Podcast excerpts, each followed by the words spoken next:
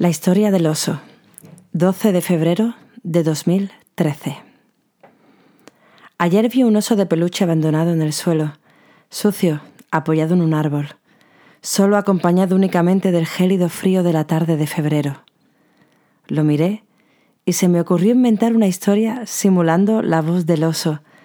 Horas más tarde lo volví a ver en la calle, despeluchado, sin vida, es como si el odio se hubiera apoderado de las entrañas de su cuerpo.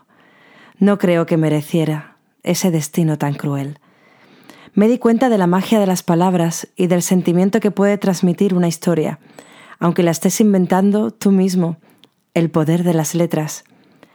Esta es la historia en primera persona, con la voz de un oso de peluche.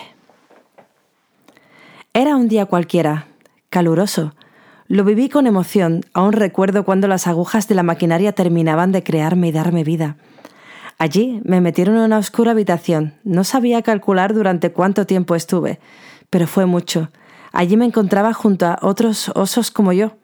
Algunos diferentes, otros iban saliendo en cajas. Se escuchaba mucho ruido fuera. Hasta que llegó el día en el que descubrí la luz del sol inundando mis sentidos me metieron en cajas enormes junto a otros osos como yo. Sentía la velocidad en cada una de las fibras de mi cuerpecito de oso. Unas personas seleccionaron algunas de las cajas donde estaba yo. Cambié de vehículo. Circulamos largas horas hasta que me sacaron de allí, con brusquedad, y decisión me colgaron en el tejado de una feria. Allí estaba yo, rodeado de otros peluches, con diferentes formas, entre cocodrilos, ranas, tortugas, etc. Luces de colores, música, risas, gritos. Había muchísima gente allí. De haber tenido forma humana, seguro que hubiera dado dolor de cabeza y malestar tras tanto viaje. Pero no era más que un oso de peluche. Aún así, tengo sentimientos. No sé si los otros, como yo, también los tienen. Nunca me atreví a hablar en voz alta mis pensamientos.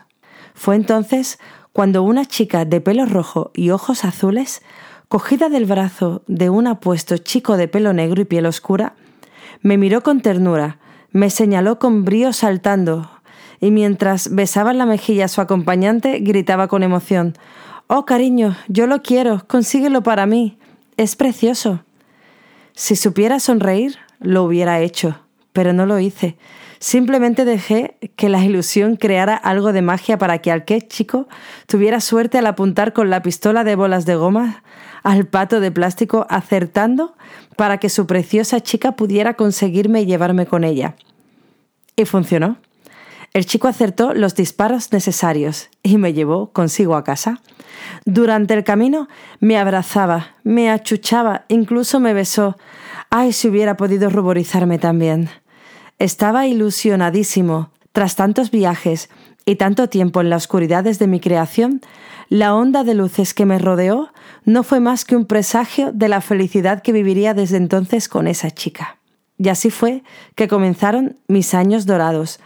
La chica, joven aún, me llevaba a casa de sus amigas, me besaba sin parar, me contaba todas sus penas, sus reflexiones, me hacía preguntas. Ay, si yo hubiera podido responderlas. Me contaba cuánto quería a su novio, cuán enamorada estaba del apuesto chico que, lleno de valor, consiguió hacer de mí el mejor regalo para ella. Pasaron los años y la pareja se rompió. Al parecer, el chico hizo algo malísimo, pues ella empezó a mirarme con tristeza. Cada día que pasaba sentía como, a la vez que mi algodón se envejecía, su sentimiento hacia mí se apagaba cada vez más. La distancia causaba un frío que cada día, cada semana, cada mes que pasaba me dolía más y más, hasta que llegó el día que me cerró en un armario. Ella se empezó a ser mayor. Yo, en la oscuridad, tan solo recordaba aquellos años de alegrías que viví junto a sus abrazos, sus besos. Después de todo, fui un oso afortunado. Experimenté la felicidad de una manera maravillosa, inigualable e inolvidable. Hasta que ella se fue de casa, los padres de ella decidieron eliminar su habitación pasados unos años. Empezaron a meter en cajas todas las cosas de aquel habitáculo. Volví a ver la luz desde el fondo del armario donde estuve tantos años. Su madre me miró y con media sonrisa suspiró y dijo en voz alta Cuánto me gustaría volver a aquellos años de felicidad que vivió con ese oso. Me acarició y continuó murmurando en voz baja. Fueron años que jamás debieron terminar.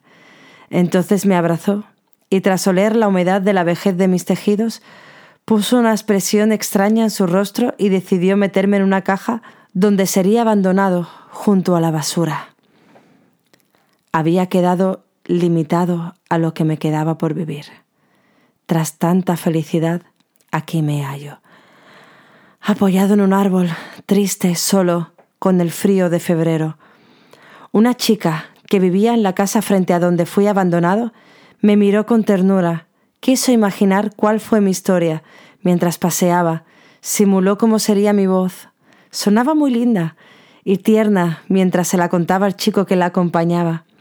Más tarde me encontrarían unos niños jóvenes, demasiado jóvenes quizás, y sin piedad por mi alma y lo que parecía ser mi fin, decidieron descuartizarme y dejarme tirado, esparciendo mis entrañas de algodón por la calle. Una chica, la misma que me vio apoyado en el árbol frente a su casa aquella tarde, volvió a verme allí tirado en la calle. Se entristeció. Ese sería mi fin, hasta que pasó el camión de la basura y allí morí. Morí hasta que la chica que miraba tras la ventana del coche que aparcó frente a mi lecho de muerte decidiera contar mi historia. Me recordó a la felicidad con la que esa chica me ganó en aquella feria. ¿Podría haber cambiado mi destino entonces? No lo sé. Lo que sí sé es que ahora, acompañando a estas letras, viviré para siempre, eternamente y atentamente, el oso gris.